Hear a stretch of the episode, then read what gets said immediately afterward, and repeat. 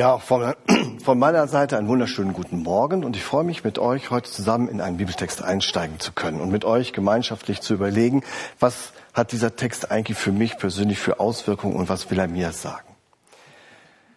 Ihr seht schon eine graue Wand, ich bereite euch schon mal vor, ich werde heute wieder zeichnen. Aber ich verspreche euch, ich schreibe nicht weil man mir gesagt hat, meine Schrift wäre saumäßig. Also vielen Dank auch für die klaren Worte.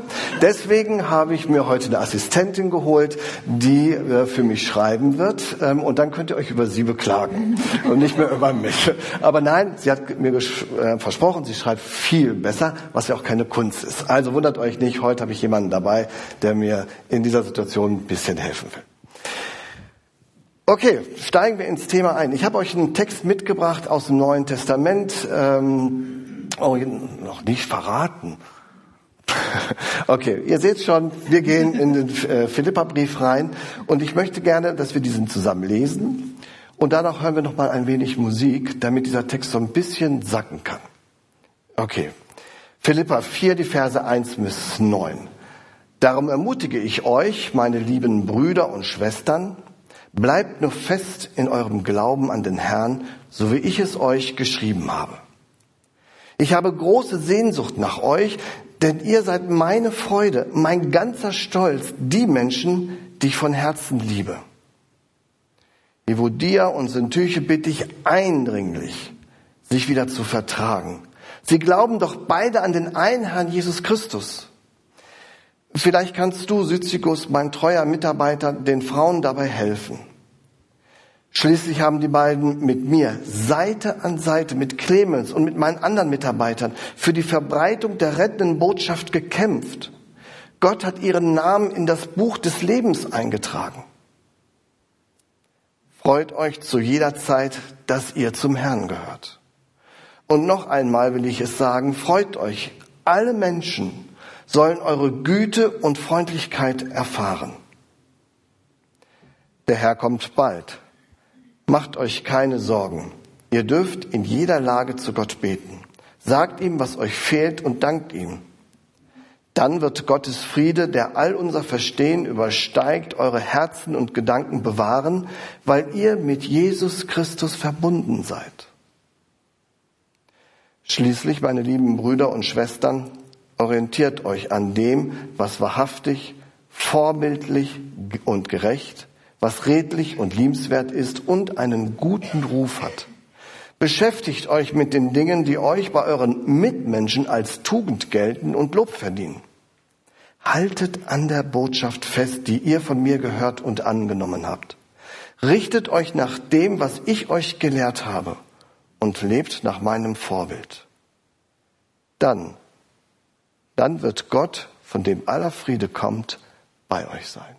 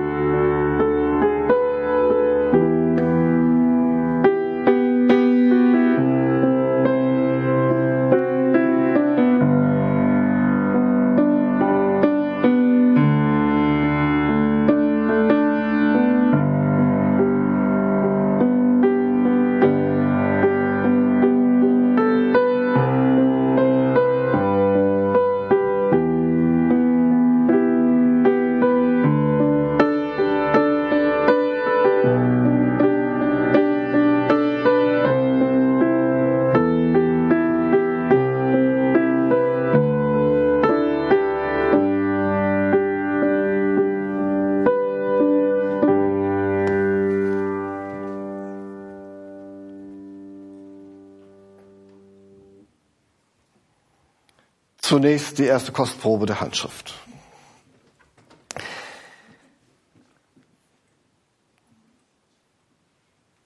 Paulus sitzt im Gefängnis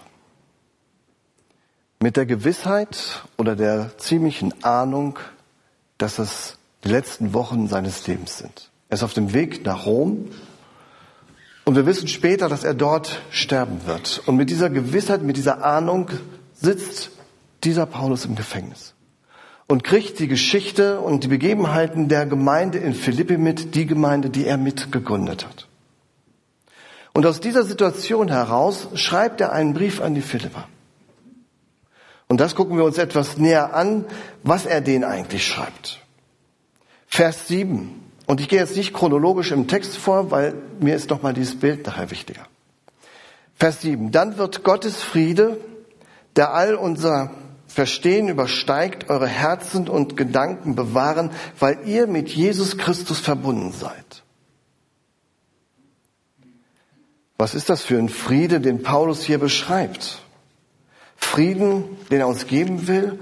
Und ich finde, gerade in unserer heutigen Zeit, wo so viel Chaos ist und so viel, ja, so viele Fragezeichen auch entstehen, sagt Jesus diesen Text und Paulus diesen Text auch nochmal rein. Ich will euch diesen Frieden geben.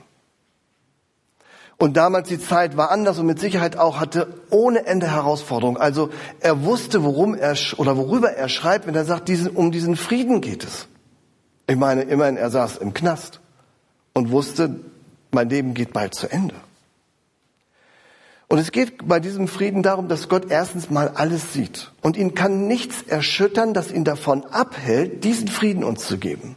Es gibt, es erschüttert ihn mit Sicherheit dieses Elend und Leid, was wir hier auf dieser Welt erleben im Moment und schon immer erlebt haben.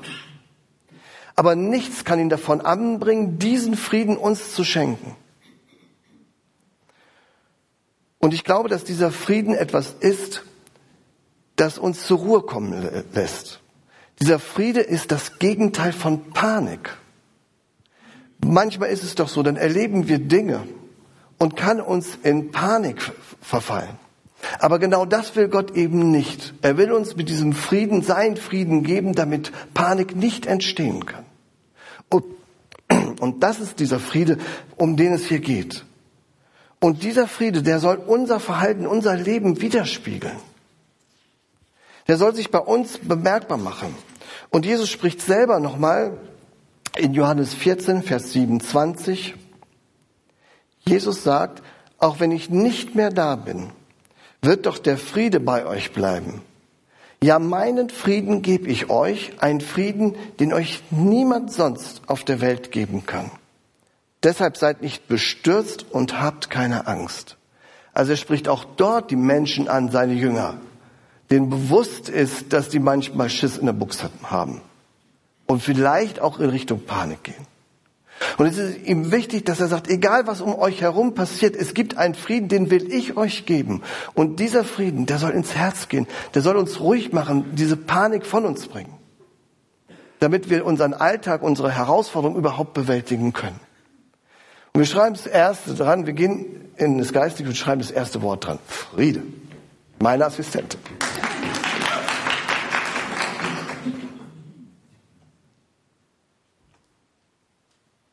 Ihr seht schon, dieses Dreieck steht für die Trinität Gottes.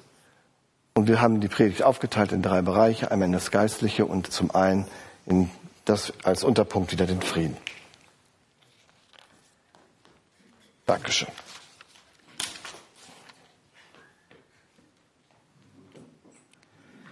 Den zweiten Punkt, den Paulus hier anspricht, ist der Glaube und das geht gleich zu Vers 1. Da heißt es, Bleibt nur fest in eurem Glauben an den Herrn. Um was für einen Glauben geht es hier eigentlich? Was will Paulus uns damit sagen?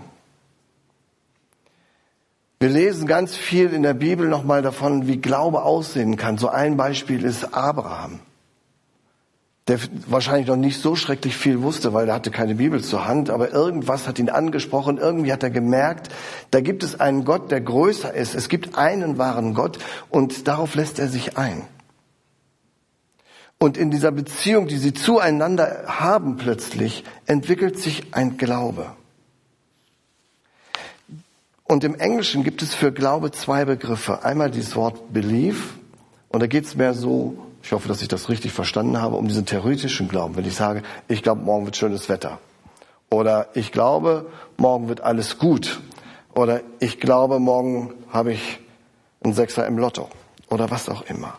Und dann gibt es dieses andere Wort, dieses Faith, das für den religiösen Glauben spricht. Für die feste Überzeugung von der Richtigkeit der auf göttliche Offenbarung beruhenden christlichen Lehre. Von Gott geschenkt, seine Wahrheit anzunehmen und unerschütterlich an ihr festhalten. Und es umfasst eben mein ganzes Sein, mein Verstand, mein Gemüt und meinen Willen. Und es bedeutet eben auch, dass sich darauf einlassen mit dem ganzen Menschen auf Gott. Und wenn ich das zulasse, dann entwickelt sich eine Beziehung zu diesem allmächtigen Gott. Und wenn ich das zulasse, dann entwickelt sich nicht nur die Beziehung, sondern dann wächst mein Glaube.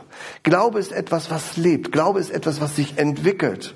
Das ist nicht von heute auf morgen einfach da, sondern in der, in der Beziehungspflege, indem ich in seinem Wort lese, indem ich Erfahrung mit ihm mache, wächst mein Glaube.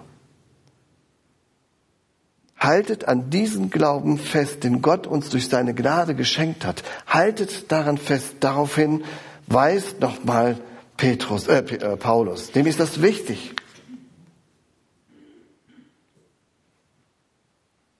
Und aus diesem Glauben heraus werden dann Taten und nicht umgekehrt. Wir schreiben Glaube mit daran.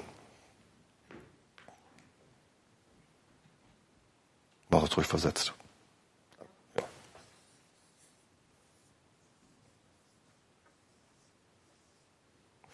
Und der dritte Punkt im geistlichen Bereich ist die Freude. Vers 4 und 5, freut euch zu jeder Zeit, dass ihr zum Herrn gehört. Alle Menschen sollen eure Güte und Freundlichkeit erfahren. Das ist ja schon nicht so ganz einfach. In jeder Lage sollen wir uns freuen, egal wie schlecht es uns geht. Mir geht's gerade richtig gut, da fällt es mir leichter, diese Freude zu haben. Wobei mir Leute sagen, gelingt mir nicht immer. Die Tage hat mal jemand gesagt, ich wäre launisch. Eieieiei, das ist schon bitter, wenn man das gesagt bekommt, aber ist vielleicht auch ganz gut, dass mir das jemand mal sagt. Also diese Freude war da nicht gerade im Vordergrund. Paulus schreibt das aus der, aus der Perspektive seines Gefängnisaufenthaltes und schreibt uns, freut euch alle Zeit. Ich glaube, es ist schon wichtig, dass wir in unserem Leben Freude ausstrahlen über das, woran wir glauben. Dass wir nämlich daran glauben, dass das ja nicht alles ist, sondern dass da kommt noch was, dass es nach dem Tode weitergeht, dass wir errettet sind. Und um diese Freude geht es, daran festzuhalten. Und dass das überwiegt bei uns. Natürlich gibt es mal Tage, da geht es uns schlecht. Und das dürfen wir dann auch zeigen. Das gehört zu unserem Leben hier auf dieser Welt einfach mit dazu. Aber trotzdem, wenn wir dann anfangen zu erzählen von dieser, von dieser Beziehung zu diesem einzig wahren Gott, dann erlebe ich es immer wieder bei Menschen, denen es echt dreckig geht, dass da ein Strahlen in den Augen ist, eine Freude ist. Und das ist doch das, was wir auch vermitteln wollen. Das ist doch das, was uns ausmacht, das, was unseren Glauben am Ende ausmacht.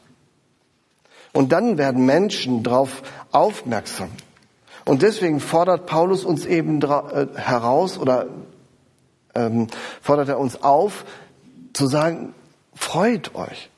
Freut euch alle Zeit über das, was ihr gehört habt und dass ihr errettet seid, dass ihr von Gott geliebt seid, ohne Wenn und Aber. Die Freude.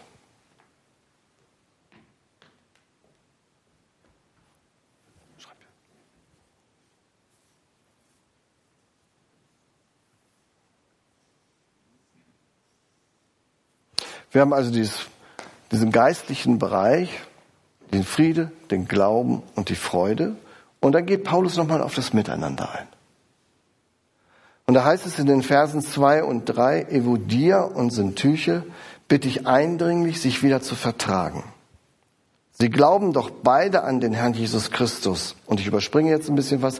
Seite an Seite für die Verbreitung der rettenden Botschaft gekämpft. Da sind zwei Frauen, die sich gestritten haben. Da ist ein Konflikt und ich, und es geht schlichtweg jetzt einmal nur um diesen Konflikt.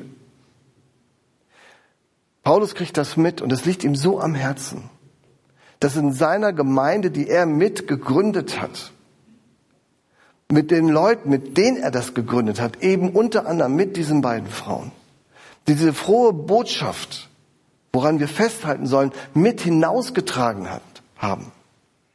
Dass die beiden sich in den Haaren haben. Und damit kommt er nicht klar und sagt, es kann doch nicht sein, dass wenn wir zusammen diese fröhliche Botschaft, diese tolle Botschaft Jesu Christi verbreitet haben und uns und nicht in der Lage sind, uns wieder zu vertragen. Und er fordert den Syzygus auf, sich darum zu kümmern und nochmal zu gucken, dass er die beiden Frauen wieder zusammenbringen kann, damit dieser Konflikt gelöst wird. Das Schöne an dieser Stelle ist, dass Paulus hier diesen Konflikt anspricht. Also auch damals durchaus was ganz Normales. Wir erleben das ja heute auch schon mal in unseren Gemeinden, dass es Konflikte gibt. Aber sind wir in der Lage, die Konflikte dann auch vernünftig wieder zu klären und zu lösen? Paulus ist das ein Herzensanliegen. Vielleicht auch, weil er selber erlebt hat, was es bedeutet, in einen Konflikt zu geraten. Wir wissen noch bei dem, mit Petrus diese Geschichte wo die beiden sich wirklich massiv in die Haare hatten. Also richtig heftig diskutiert haben bei dem ersten Konzil in Jerusalem. Vielleicht war es genau das, das ihn jetzt wieder darauf hinausläuft oder wo er sich dran erinnert, dass er sagt, das kann es nicht sein. Und äh, Paulus stellt hier nicht die Ursache oder den, den Grund dieses Streits in den Vordergrund, sondern er sagt, es muss doch möglich sein, dass ihr euch wieder vertragt. Und ich will das mal anhand eines persönlichen Beispiels nochmal verdeutlichen. Als ich diese Predigt vorbereitet habe, da bin ich genau an dieser Stelle gestolpert, über diesen Konflikt, den die beiden Frauen hatten. Weil da kam mir nochmal ein Konflikt hoch. Der liegt jetzt schon über einem Jahr zurück. Und ich war der Meinung, der andere ist schuld. Er hatte mich mit Worten verletzt. Da sind so Sachen gefallen, die waren nicht ganz okay aus meiner Sicht. Also mich hat's verletzt. Und ich habe das immer erst so abgetan, habe gesagt, ach was, was soll's. Ist nicht so dramatisch, ist egal.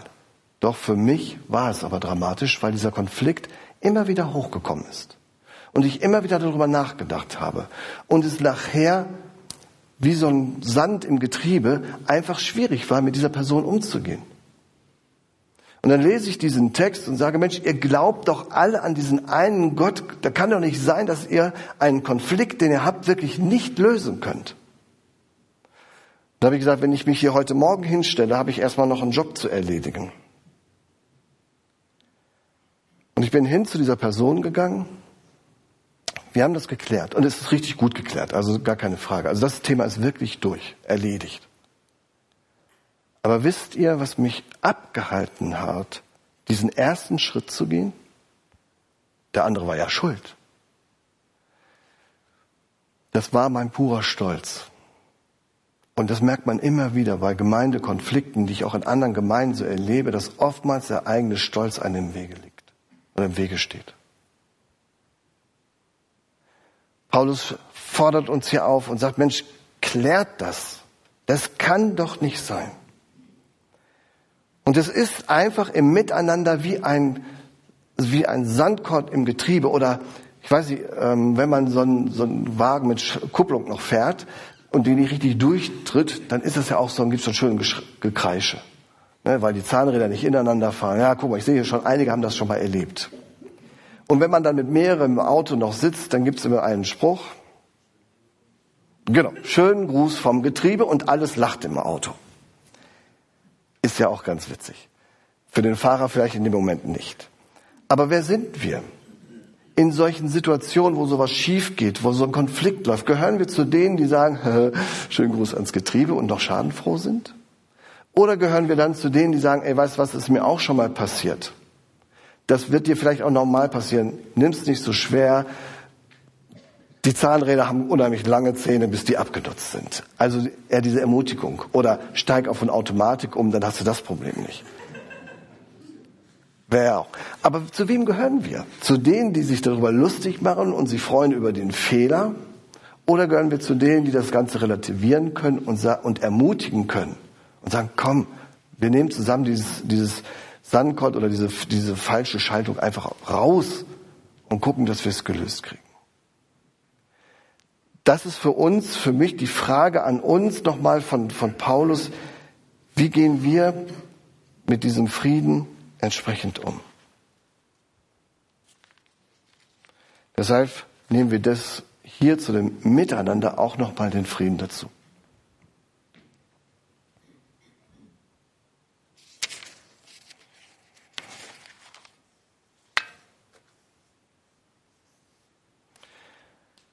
Vers 8. Wir gehen rüber zum gesellschaftlichen Teil. Da heißt es, orientiert euch an dem, was wahrhaftig, vorbildlich, gerecht, redlich, liebenswert und einen guten Ruf hat. Liebenswert ist und einen guten Ruf hat. Wonach orientiert ihr euch? Habt ihr Vorbilder in eurem Leben, die euch eine Orientierung geben können? Wer ist das? In meiner Jugendzeit hier in dieser Gemeinde hatte ich zwei Leute, das waren für mich echte Vorbilder, weil die diese Gemeinde leidenschaftlich geliebt haben, die sich da ohne Ende für eingesetzt haben, die dieses, wie man sagt, sie redlich waren, die sich, ähm, die sich eingesetzt haben und geguckt haben, was, wie kann Gemeinde aussehen? Wie können wir wachsen als Gemeinde? Vorbilder für mich, die mich auch letztendlich geprägt haben und die dafür gesorgt haben, dass ich mich weiterhin selber auch hier in dieser Gemeinde oder in unserem Bund engagiere. Wer sind eure Vorbilder? Und Paulus schreibt weiter in dem zweiten Teil von Vers 8, beschäftigt euch mit den Dingen, die euch bei euren Mitmenschen als Tugend gelten und Lob verdienen. Also Tugenden wie Ehrlichkeit, Mitgefühl, Mut, Großzügigkeit, Geduld und so weiter. Wer sind in der Gesellschaft eure Vorbilder dort? Wo könnt ihr was lernen? Wo können wir was lernen von anderen und uns was annehmen? Zwei Beispiele, die mich wirklich ansprechen. Das ist einmal Margot Käßmann, ehemalige Bischöfin und Ratsvorsitzende der Evangelischen Kirche Deutschland die sich mit jemandem getroffen hat zum Essen, ein paar Glas Wein getrunken hat und dummerweise dann eine rote Ampel überfahren hat und angehalten wurde von der Polizei. Promille wurde gemessen, 1,5 hatte sie drin. Ja? Sie sagt selber, sie hat das gar nicht registriert, dass das so viel schon war oder dass sie so getrunken hat. Sie hat sich einfach sicher gefühlt immer noch und ist deshalb ins Auto gestiegen. Sie sagt, niemals wäre sie sonst in das Auto gestiegen, wenn ihr das so klar gewesen war. Diese Frau hat aber Konsequenzen daraus gezogen. Die Frau hat ihr Amt abgegeben. Alle öffentlichen Ämter übrigens hat sie abgegeben in Verbindung mit der Kirche. Weil sie gesagt hat, das beschädigt das Amt als solches. Und es macht die Kirche unglaubwürdig, wenn ich das vertusche und einfach nur so im Amt und Würden bleibe. Das war 2010. In diesem Jahr habe ich noch mal ein Interview von ihr dazu gehört und da wurde sie nochmal gefragt, war das damals wirklich so nötig, dass du alle Ämter aufgibst? Und sie sagt, ja, das war genau das Richtige, das war konsequent für mein Fehlverhalten. Weil es hätte bei jeder Sitzung irgendwo hätte irgendeiner geschmunzelt und mich angelacht und sagt, naja, du nimmst es ja auch nicht so ernst und so wahr. Diese klare Linie, diese klare Struktur und den Mut zur eigenen Konsequenz, zu Fehlverhalten, dazu zu stehen, es nicht runterzuspielen, sondern zu sagen, das passt nicht mehr zueinander. Deswegen gebe ich das Amt auf. Die macht mit Sicherheit nicht alles richtig, die Frau Käßmann. Es gibt andere Sachen. Aber in dem Punkt ist sie für mich ein absolutes Vorbild. Von ihr kann ich, ich persönlich echt was lernen. Ein weiteres Vorbild, wo ich was von lernen kann, ist unser Vorstandsvorsitzender oder ein Mitglied des Vorstandes unseres Unternehmens, Herr Dankelmann, von dem kann ich lernen, wie man mit Mitarbeitern umgeht, was bedeutet, wenn man integer ist, wenn man zuverlässig ist, wenn man zuhören kann und die Position des anderen ernst nimmt. Und sie so ernst nimmt, dass er sagt, okay, ich überdenke nochmal meine Position, wir gucken, ob wir einen Weg gemeinsam finden. das findet man heute gar nicht mehr so viel. Und das sind für mich Werte, die, die vorbildlich sind. Und ich sage, so will ich es leben. Und wo sind unsere Vorbilder? Wir haben auf der einen Seite das Wort Gottes, wo wir viele Vorbilder finden können. Aber wir können aus unserem aktuellen Leben eben auch Vorbilder finden. Und deswegen schreibt es Paulus auch nochmal, guckt nach diesen Leuten, die echte Vorbilder sind, damit wir was davon lernen können und es mit hineinnehmen können.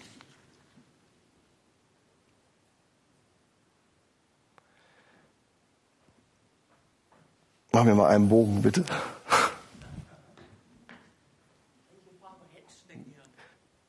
Ist egal. Mach eine hübsche.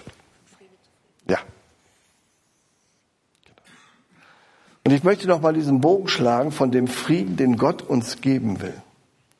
Wer erfüllt ist mit diesem Frieden und ihn wirklich hat, der kann den in einer Gemeinschaft weitergeben. Dann steht dieser Friede im Mittelpunkt, den Gott uns gibt.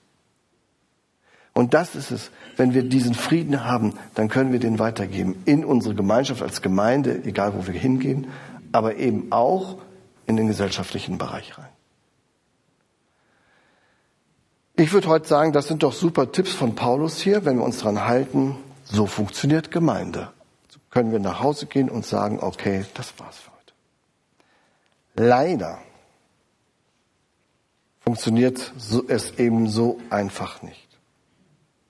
Aber wie funktioniert's denn dann? Und wie, wie schaffen wir das denn dann überhaupt, beieinander zu bleiben und unseren Frieden miteinander trotzdem zu finden? Und ich glaube, und jetzt brauche ich dich nochmal, Steffi, jetzt machen wir einen großen Bogen. In grün.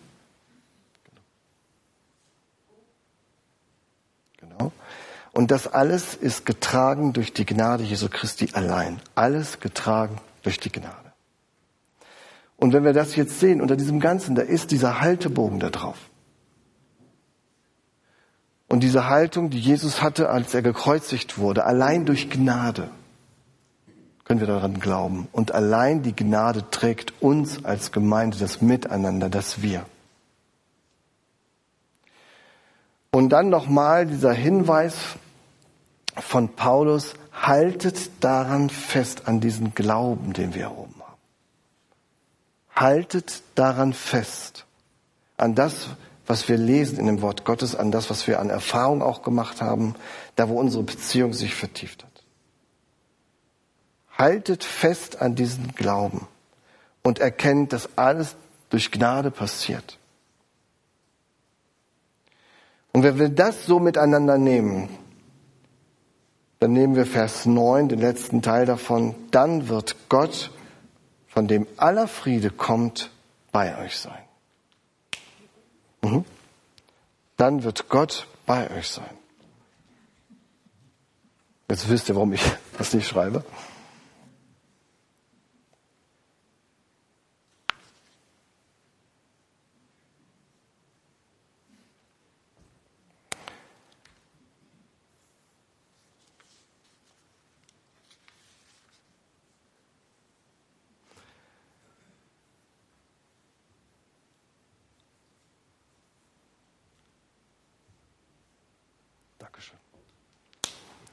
Also die drei Bereiche, das Geistliche spricht Paulus an in diesem kurzen Abschnitt, das Miteinander und auch das Gesellschaftliche.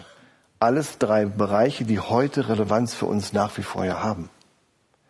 Unterteilt das Gleiche, dass wir den Frieden Gottes bekommen, dass wir an diesem Glauben festhalten sollen und die Freude dafür immer wieder neu empfinden dürfen und haben sollen, dass wir gerettet sind.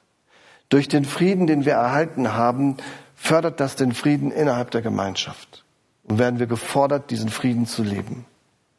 Und dann kann das alles in die Gesellschaft noch überschwappen, wenn wir anfangen, uns dort Vorbilder zu suchen, weil man uns abmerkt oder abnimmt, abspürt, dass wir nicht nur in so einer kleinen Blase in der Gemeinde leben, sondern das drumherum sehr genau auch mitbekommen und es auch einordnen können. Wenn wir erkennen, dass das von der Gnade Gottes entsprechend gehalten wird, dann dann erkennen wir das und dann wird eben genau Gott auch bei uns sein und uns seinen Frieden, seinen Geist und seinen Segen zu uns geben können hier vor Ort. Und das wünsche ich mir, dass wir das erkennen. Dass wir mit dafür sorgen, dass Konflikte eben nicht größer werden, sondern eher kleiner werden oder auch gelöst werden miteinander. Und zwar wertvoll, wertschätzend und gut gelöst wird. Drei Fragen zum Schluss. Ja. Was kann ich persönlich tun, damit Gemeinde ein Ort wird, wo sich alle wohlfühlen können?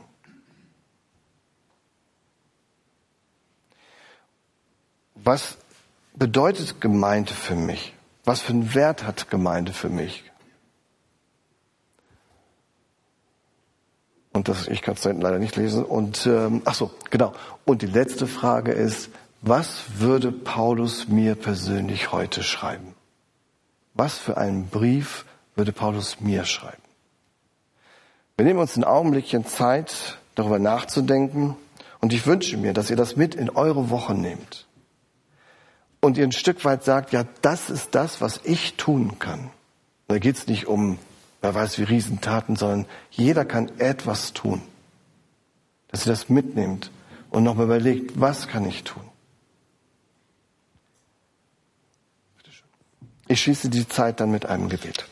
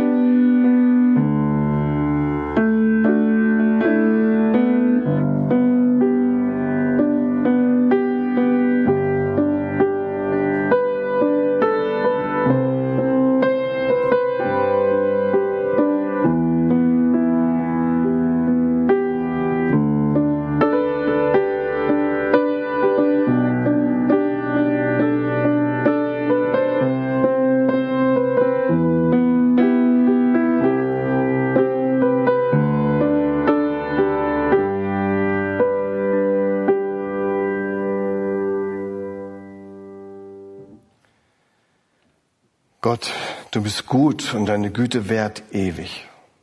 Selbst in den schwersten Zeiten habe ich gute Gründe, um dich anzubeten. Danke, dass du mir in Jesus Christus den Sieg und ein überfließendes Leben schenkst. Auch wenn ich es nicht verdient habe, überschüttest du mich mit deiner bedingungslosen Liebe und Vergebung. Egal, was in Zukunft passiert, ich werde dir voller Freude zujubeln, denn du bist immer bei mir. Du ermutigst und segnest mich in der Gegenwart meiner Feinde. Nichts und niemand ist dir gleich und keine Waffe gegen dich wird Erfolg haben. In allem, in all dem bin ich durch dich mehr als ein Überwinder. Gott, du sollst durch mich verherrlicht werden Mögen meine Worte und Gedanken deinen Namen loben. Lehre mich deinen Willen und richte mein Herz auf deine Wege aus.